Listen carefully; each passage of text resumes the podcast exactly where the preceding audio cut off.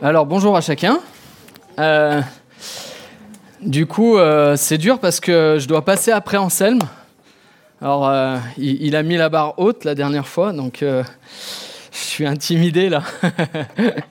Mais je, en fait, je, je sors d'une semaine. Alors, quand on partage avec Ella, c'était vraiment l'idée que je sors d'une semaine, voire de deux semaines, où hier j'ai vu une image. Je ne sais pas si vous avez déjà vu le biathlon. Quand ils terminent le biathlon euh, avec euh, Martin Fourcade et compagnie, ils sont au sol et une respiration très rapide et on sent vraiment qu'ils ont tout donné. Et, et cette semaine, à la fin de la semaine, je me suis vraiment senti dans ce. J'ai vu cette image euh, su- sur un écran, je me suis dit, mais ça, c'est moi. et en fait, euh, et je me suis dit, mais, mais qu'est-ce qui va me permettre d'aller au bout de la course, euh, finalement, sans, sans être totalement épuisé et ne plus pouvoir rien donner, plus aucune su- substance. Et je trouve que le texte, il, va bien avec ça aujourd'hui, parce que on va, euh, on va parler de, de euh, du chapitre, euh, alors chapitre 3 et 4, mais on va voir même un peu plus large, du 2 au 5. Alors c'est pas une fourchette, c'est un râteau là qu'on est en train de, de, poursuivre. Et pourquoi? Parce qu'il y a une unité d'ensemble dans, dans ces textes. Alors, en fait, c'est assez surprenant, non? Parce que, vous vous souvenez, Anselme, il a prêché sur quel euh, chapitre la dernière fois? Le 6. Et là, on revient en arrière. Donc, c'est un petit peu bizarroïde. Mais non, parce que, en fait, dans Ésaïe, c'est pas totalement chronologique. Donc, d'une manière générale, on peut très bien revenir en arrière parce que euh, il y a une unité entre le 2 et le 5. Et en fait, le chapitre 6 aurait pu être l'introduction, puisque c'était euh, l'appel d'Ésaïe et sa réponse, n'est-ce pas? Là, on est dans les oracles euh, d'Ésaïe. Alors, vous savez ce que c'est un oracle? C'est en fait un, une déclaration.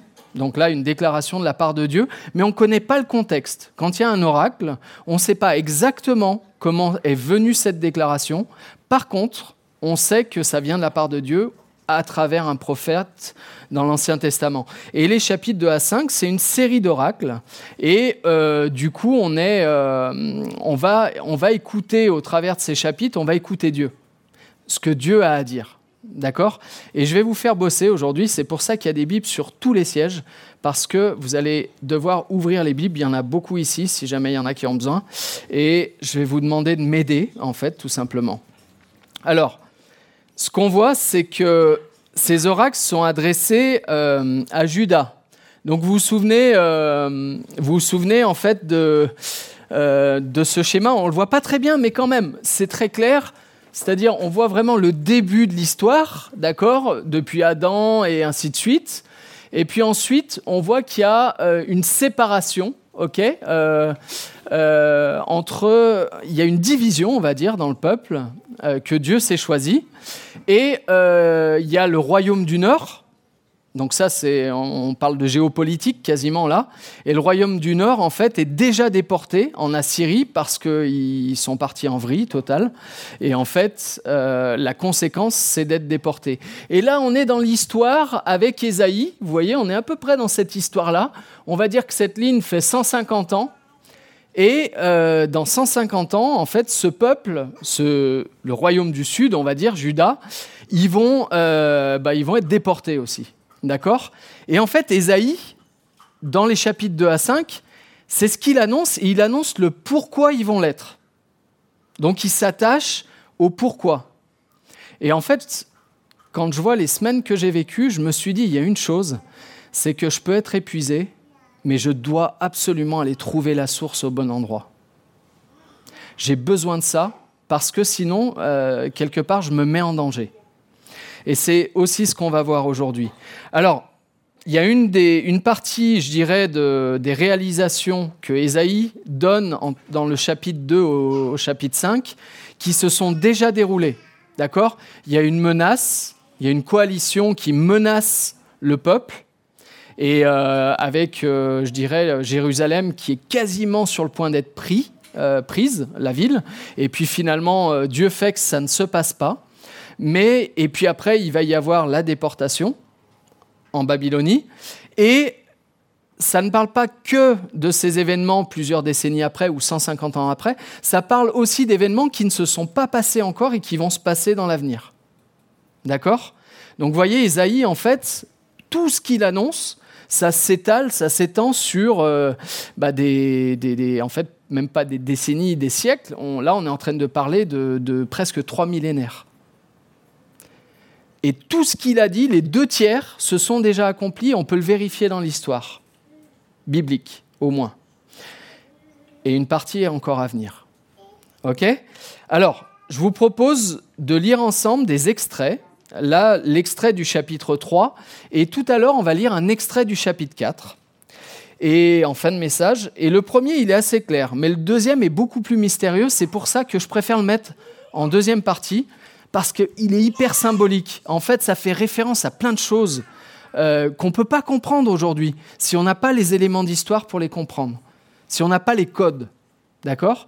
Donc pour les comprendre, il faut voir tout le contexte de la Bible, ce que Dieu annonce, et c'est comme ça qu'on arrive à, je dirais, à décrypter, à saisir.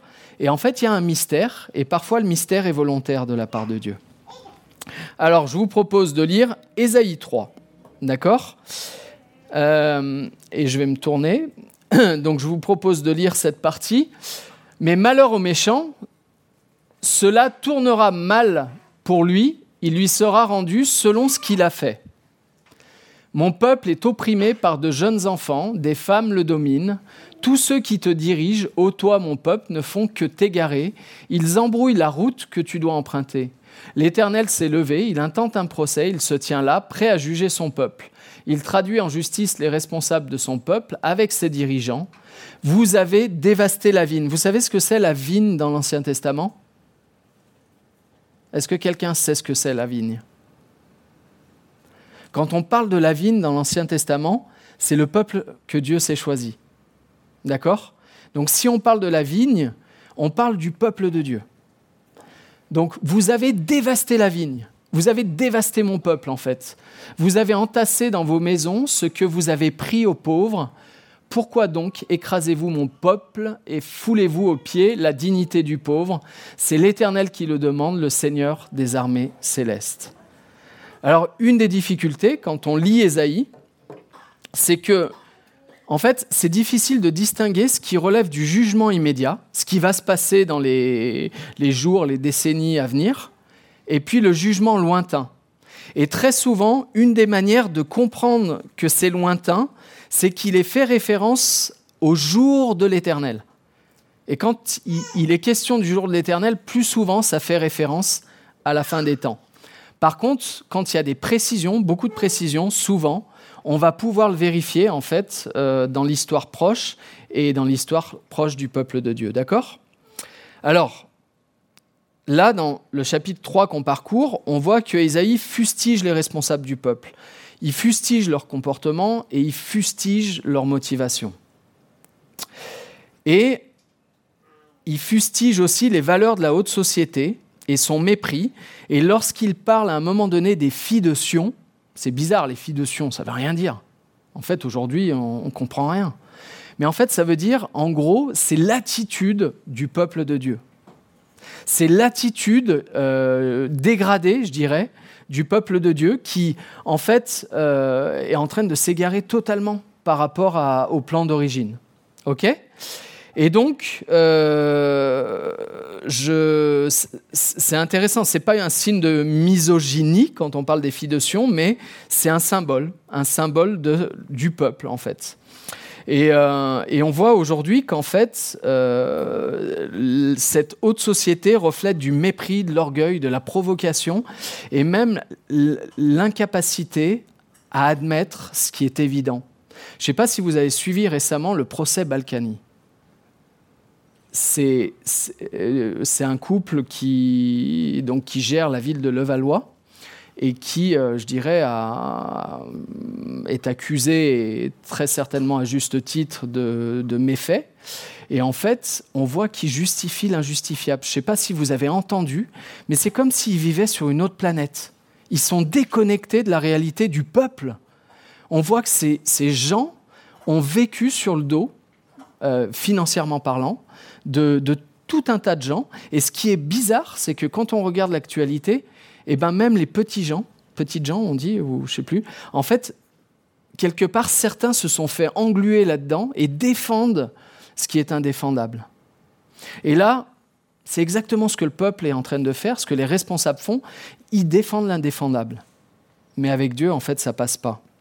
Alors je vous propose qu'on se place cet après-midi en mode observateur. Et vous allez avoir besoin de vos Bibles et on va comprendre trois grands traits, d'accord, des oracles, donc des déclarations d'Ésaïe. Et on va les parcourir et en mettant en valeur trois choses, d'accord? On va mettre en valeur le, donc, les caractères de l'homme livré à lui-même, c'est-à-dire celui qui se détourne de Dieu, et c'est le cas du peuple à ce moment-là, les conséquences qui en découlent, qu'est-ce qui se passe quand on, se sépare de Dieu naturellement, et on va le voir, et puis malgré tout, malgré euh, cette attitude euh, rebelle, combien Dieu est patient, patient et plein d'amour. Souvent on pose la question, mais il fait quoi Dieu? Et là on va voir ce qu'il fait Dieu au travers de ce texte, d'accord? Et aussi, au final, ce que Dieu juge nous donne d'excellentes indications sur la nature et les valeurs profondes de qui il est. En fait, il n'aime pas l'oppression, il, aime le droit, il ne supporte pas l'injustice et il s'élève contre la tyrannie. Et alors, on voit dans les différents chapitres, euh, je dirais que le constat est amer et que euh, au chapitre 5, euh, Ésaïe utilise une image de festin en fait, l'homme est, je dirais, euh, est dans son festin et ne daigne même pas regarder qui est Dieu. Et en fait, il y a un texte qui le dit, c'est dans le chapitre 5, donc des lyres et des luttes, des tambourins, des flûtes, donc c'est une ambiance festive, anime vos festins où le vin coule à flot, mais vous n'avez pas un regard pour ce que l'Éternel a fait, vous ne voyez pas l'œuvre qu'il accomplit, voilà pourquoi mon peuple s'en ira en exil, car il n'a rien voulu savoir. En fait, Dieu donne les codes. Il explique ce qui va se passer. Souvent, on reproche à Dieu qu'il ne fait rien, et quand il juge, quand il fait quelque chose, on reproche qu'il est trop dur. C'est assez, hein, la nature humaine est assez surprenante. Et on va voir en fait que la nature de Dieu est, beaucoup plus puissante et profonde que ses apparences. Alors on observe que l'homme remplace Dieu par toutes sortes d'attitudes, de comportements déviants, des substituts, qui sont censés remplir l'homme et son avidité, d'accord? Et finalement qui deviennent euh, comme une prison, avilissant. Et en fait, ils prennent la place de Dieu, mais ils ne peuvent combler ce que Dieu peut apporter. Alors du coup, pour comprendre cette tendance, vous allez m'aider à observer euh, le texte. Donc, je vais diviser la salle en trois. Alors, on va, on va séparer le couple, nos couples de curistes, avec Sylvain à gauche. Ensuite, toute cette partie avec la ligne, là, Anselme, Lucas, ainsi de suite, et cette partie-là, donc la partie 1, 2 et 3. La partie 1 va lire personnellement le chapitre 2, et dans le chapitre 2, je vais vous demander de décrypter les travers qui sont dénoncés par Ésaïe dans le chapitre 2. D'accord? Vous vous concentrez sur les travers. quels sont les travers? Vous, vous allez le faire dans le chapitre 3, cette partie-là, et vous dans le chapitre 5. Et je vous laisse deux, trois minutes. Vous relevez deux ou trois mots et ensuite je vous inviterai à me donner, à me donner un petit compte-rendu de ce que vous avez vu euh, dans ce texte. Pas besoin de tout lire, vous pouvez prendre juste des sections et voir les travers qui sont dénoncés. Et en fait, je dirais, c'est un bon exercice. Pourquoi? Parce que euh, on est appelé à creuser la parole et, et je crois qu'en fait, c'est celle qui révèle vraiment qui est Dieu et sa nature.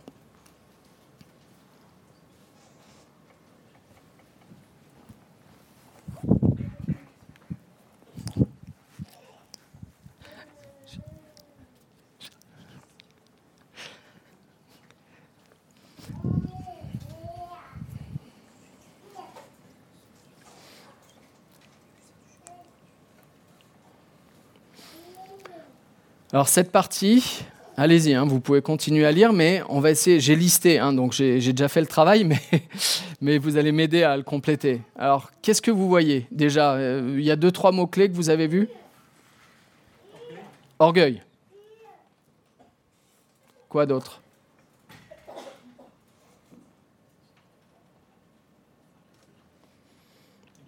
Idolâtrie. Idolâtrie, je dirais, c'est tous les substituts, tout ce qui va remplacer Dieu, tout ce qu'on va vénérer à la place de Dieu. Quoi d'autre? Donc les, possessions. Ouais. Les idoles, ok, idolâtrie, ouais. Alors, j'invite les autres chapitres à compléter maintenant.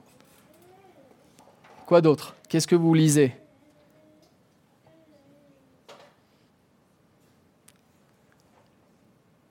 Allez-y. Hein. L'orgueil aussi. Donc, euh, il y, a, des parallèles et en fait, l'orgueil va pouvoir ressortir dans chaque groupe finalement. Quoi d'autre encore? Les affrontements. En fait, les conflits, on va dire. Ouais. Alors, il faudra voir si c'est une cause ou une conséquence, les conflits. Mais exact. Qu'est-ce que vous voyez d'autre encore?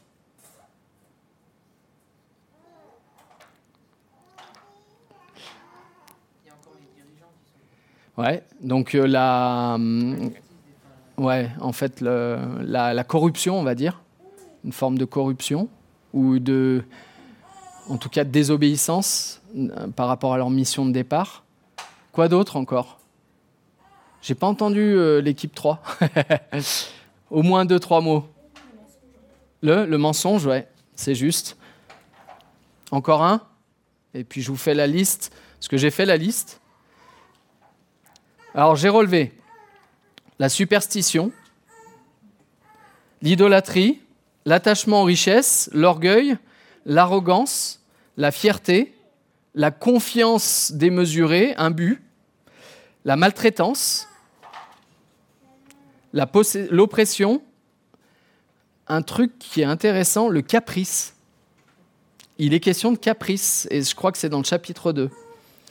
Les conflits générationnels, les conflits familiaux, la révolte, la défiance, les mauvais choix des dirigeants, c'est-à-dire qui emmènent le peuple, euh, les péchés assumés. Alors ça, c'est très, très fort dans notre époque. Euh, les péchés assumés. Je fais le mal, mais en fait, je l'assume. Même si ça fait du mal aux autres, pas de problème. La dévastation, la désolation, l'injustice, la démonstration, démonstration, c'est je. En fait, ça m'est arrivé il y a, pas longtemps. J'étais, j'avoue qu'il a fallu vraiment que je lutte contre moi-même. J'allais prendre un avion. Et il y a deux dames euh, qui sont arrivées en Coco Chanel euh, et compagnie, et, mais hautaine comme pas possible et il a vraiment fallu que je prie pour les aimer quoi. voilà, elles, après je les ai plus vues, elles étaient en first class donc euh, moi j'étais dans la bétaillère derrière. après il y a l'investissement euh, sur tout ce qui est relatif à l'apparence, donc tout ce qui est lié, à l'apparence.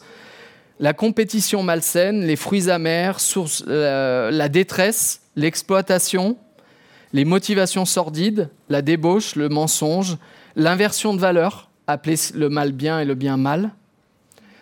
C'est la liste est longue. Hein On n'a que trois petits chapitres. Hein. Euh, l'amertume et puis une vision, euh, une conscience de soi euh, peu avisée, on va dire. Et je suis sûr que j'en manque. Hein. En fait, ce descriptif ne concerne qu'un seul peuple à un temps donné. Vous imaginez? Qu'un seul peuple à un temps donné. Imaginons qu'on combine toute l'histoire de tous les peuples dans le monde entier à travers les siècles, ça serait, euh, je dirais, en fait, la liste pourrait vraiment s'allonger, même s'il y aurait des redondances, bien sûr. Et peut-être même que certaines de ces caractéristiques se, sont amplifiées par le fait qu'aujourd'hui, tout est médiatisé, pour le meilleur et pour le pire. Euh, là, tout à l'heure, je me suis amusé, j'essaie d'éviter ça, mais je me suis amusé à regarder des faits divers euh, par rapport à ça. En fait, vous, ouvrez la page fait divers, n'importe quel journal, mais c'est glauque. C'est euh, en fait euh, sur les réseaux sociaux, en ce moment, il y a une femme qui s'est fait poignarder par trois amis et ça a été montré sur les réseaux sociaux. Il y a une vidéo compromettante d'un des candidats à la mairie de Paris qui a tourné. En fait, on vit dans un monde de dingue. De dingue. Si quelqu'un, si quelqu'un vraiment veut te faire du mal, il a tous les moyens de le faire. Absolument tous les moyens de le faire. Et en fait, cette photographie-là, ça suggère des conséquences désastreuses. Et en fait, c'est ce que j'aimerais qu'on voit, c'est vraiment les, conséquences qui en découlent sont, sont dramatiques pour le peuple, parce qu'il y a un effet d'autodestruction. En fait, à partir du moment où j'alimente ce qui est destructeur, je m'autodétruis. Mais aussi par effet de jugement, puisque Dieu, en fait, à un moment donné, le mal a tellement avancé dans la, société de l'époque, et je crois que c'est une vérité pour aujourd'hui, le mal a tellement avancé qu'à un moment donné, Dieu doit marquer une limite. Et en fait, que ce soit aujourd'hui ou demain, Dieu va marquer cette limite. Et c'est ce que Ésaïe annonce. Il marque la limite. Il la marque immédiatement, et la déportation est une des conséquences, mais il, va la marquer à un temps donné, et il l'annonce déjà. Alors là encore, je vous propose de renouveler l'exercice. On va garder les mêmes groupes, 2, 3, 5. Et maintenant, est-ce que vous pouvez euh, identifier les conséquences Là, ce n'est pas les causes, je vous demande d'identifier les conséquences. Pour ceux qui ont le chapitre 2, évitez d'être au début du 2, parce que le début du 2, il est beaucoup plus dans l'annonce de ce qui va se passer, alors que euh, la deuxième partie est beaucoup plus dans les conséquences, justement. Pareil pour vous, parce que le chapitre 5, il y a l'image de la vigne au début, et passez un petit peu, allez un peu plus loin dans le chapitre.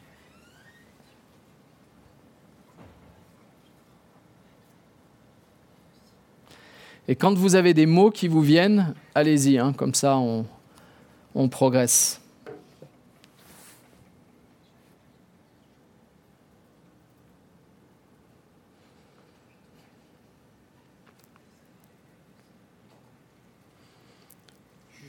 le jugement. Conséquence, je dirais, euh, peut-être la plus limpide et la, la plus nécessaire. La mort. La mort. C'est intéressant hein, de voir comment on peut identifier cause et conséquences et ce que ça amène. Et si on analyse notre société d'aujourd'hui, il n'y a pas de raison que ce ne soit pas la même chose. Tout ce qui est autodestructif amène inexorablement à la mort. Quoi d'autre? La faim et la soif, exactement. La faim et la soif, le contexte immédiat, c'est tout à fait juste. fuite et l'humiliation. Fuite et humiliation. La maltraitance. Maltraitance. L'exil. Wow. La défaite, je rajouterais, l'errance, l'abaissement des orgueilleux, la, la, vas-y. Ouais. La, je dirais la fragilisation de tout ce sur quoi l'homme prend appui. C'est dans le, chapitre 2, ça. Tous les appuis de l'homme, poum, ils disparaissent. Et ça m'est arrivé une fois, j'étais à l'université, j'étais tout jeune croyant. Et en fait, je réfléchissais à la vie. Et à cette époque, je réfléchissais beaucoup à la vie, à la mort, aux certitudes de la vie. Et en fait, j'avais, c'était vraiment un moment où je me posais plein de questions, en fait. Et je me suis amusé à faire un sondage. Souvent, je bossais à la bibliothèque, comme Lucas fait en ce moment. Et en fait, des fois, je faisais une pause et je parlais à un étudiant. Et, euh, et je disais, mais. Et en fait, j'avais fait une sorte de petit sondage. Et la plupart n'avaient pas réfléchi. Je leur disais, mais si demain, on t'enlève ce qui est le plus précieux au monde, où sont tes zones d'appui? Personne ne pouvait répondre nombreux sont ceux qui m'ont dit en fait, j'ai jamais réfléchi à ça. J'ai jamais réfléchi à ça. Parce qu'on vit sur des certitudes. Mais est-ce qu'elles sont véritablement solides? Et on le voit, Dieu enlève toutes ces certitudes au début du chapitre 3. Et quand je vais au Népal, toutes les certitudes occidentales, on les a plus. Quand on est au fin fond du Népal, alors des fois, il y a des hôpitaux pas loin, heureusement, mais qu'on n'a plus rien en fait à proximité. Que si tu es malade, tu es malade et tu n'as pas forcément beaucoup d'options. Et pour les Népalais d'ailleurs, la, la réponse c'est la prière uniquement. Et en fait, je crois que réellement, euh, quand on perd ses appuis, on se pose les questions fondamentales. Et c'est pour ça que j'encourage chacun, un peu comme Pierre et Léna font maintenant. Mais des fois, on a besoin de sortir de la zone de confort pour réellement prendre conscience de ce qu'est un véritable appui. Il y a la perte de repères, la misère, le conflit, et particulièrement le conflit familial, l'autodestruction, la désolation, la honte. Et en fait, un des faits, qui m'a touché dans cette liste, c'est, euh, au chapitre 3, on retrouve ça, c'est un des faits marquants, c'est la famille entre dans des formes dysfonctionnelles, des relations dysfonctionnelles. Moi, je viens d'une famille dysfonctionnelle, à la base. En fait, c'est vrai.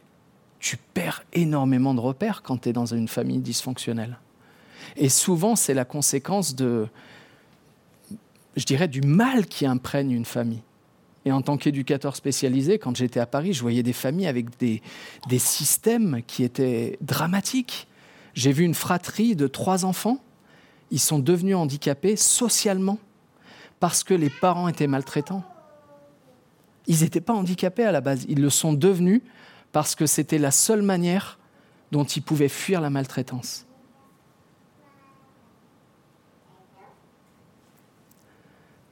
Et on est dans une société qui, cet appui-là, on l'enlève.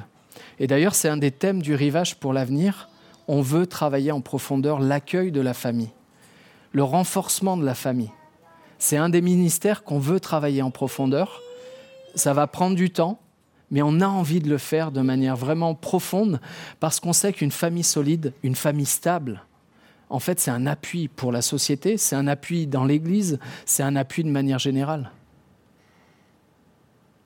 Et je sais que dans cette salle, tous ceux qui ont vécu ces familles dysfonctionnelles savent combien, en fait, on est mal dans un contexte dysfonctionnel. Et on ne peut pas progresser, on ne peut pas avancer. Alors il y a système de résilience, mais on a besoin de, je dirais, de remplacer ça par des valeurs plus sûres, plus profondes. Et en fait, on voit que Dieu est profondément attaché à la valeur familiale, justement. Et dans le chapitre 3, elle est ébranlée totalement ébranlé. Il y a des conflits générationnels. On voit que des frères, des membres d'une même famille se, se méprisent, alors que c'est le lieu où on devrait se ressourcer et où Dieu devrait avoir la première place. Aussi, la description du chapitre 3, elle est impressionnante et elle joue avec les contrastes. Et regardez à la fin, il y a une image qui remet en question la haute société et son mépris, les fameuses filles de Sion. Alors c'est pas de la misogynie, je répète, hein, les féministes, il euh, n'y a pas moyen, c'est pas ça.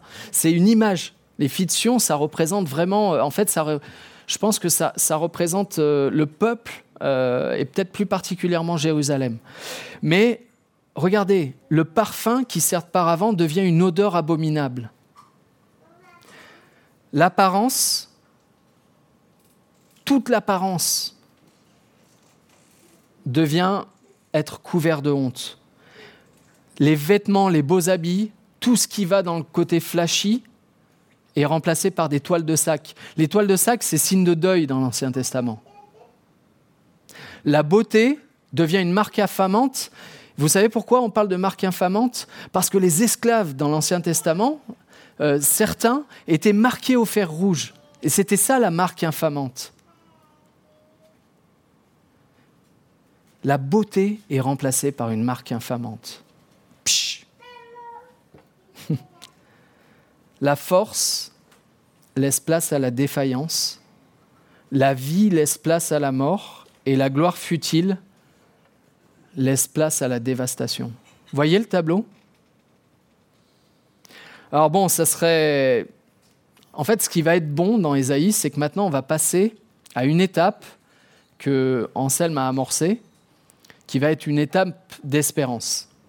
Et on va l'introduire aujourd'hui, cette étape, parce que là, on est dans le constat, c'est un peu triste, euh, un peu déprimant, et en fait, le, truc, c'est que Dieu nous fait une promesse imméritée, il nous offre une voie de secours dans un chaos ambiant.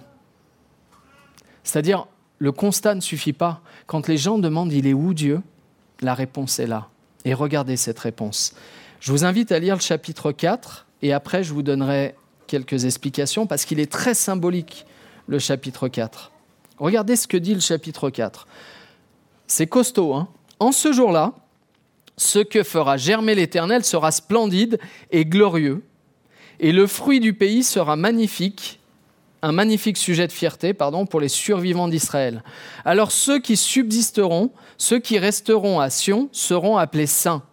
Tous ceux qui à Jérusalem seront inscrits afin d'avoir la vie.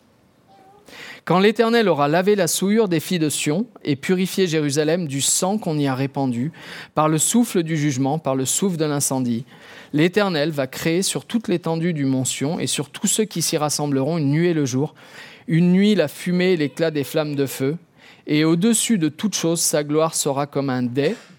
Alors un dais, c'est comme une sorte de dôme, un toit, comme un dais et comme une cabane donnant de l'ombre pendant le jour pour protéger de la chaleur et servant de refuge, d'abri contre l'orage, contre la pluie. Ce texte s'adresse à des gens qui sont opprimés. On est d'accord? Ça s'adresse à un peuple qui a été persécuté, opprimé, qui vit la guerre ici et là, qui vit l'injustice, où les plus petits sont humiliés.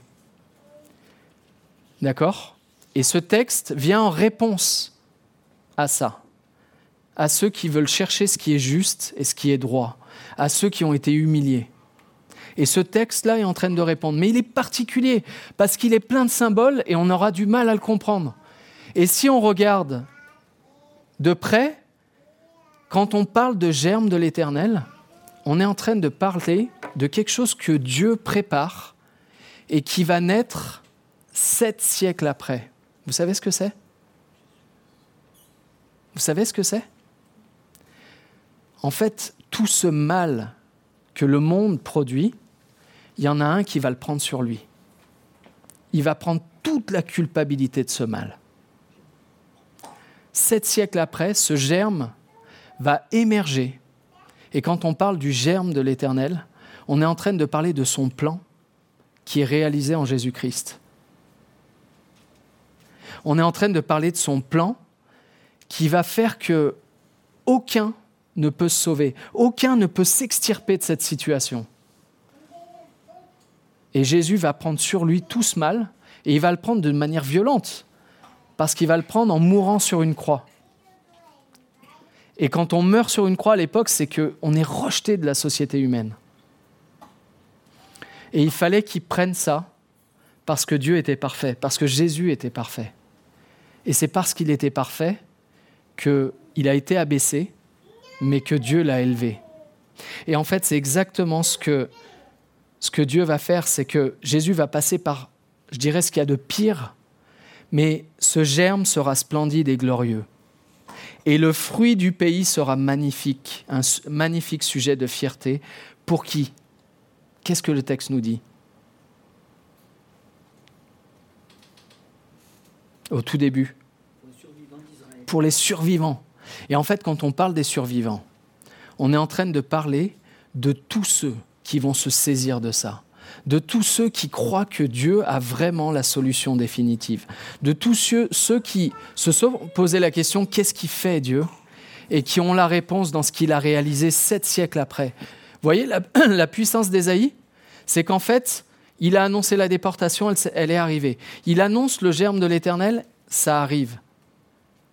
Mais il fait plus que ça.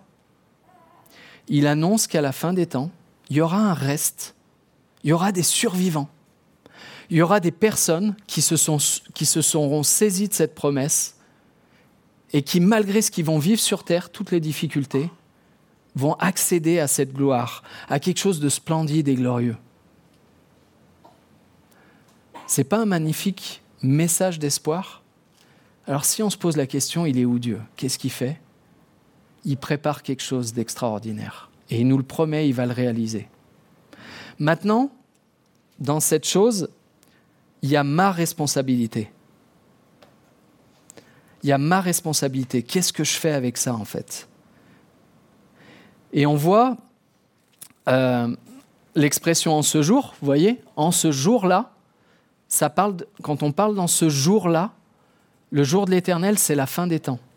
C'est le moment où Dieu réalise pleinement sa promesse, qu'il a déjà réalisé en partie et qui va réaliser pleinement et définitivement.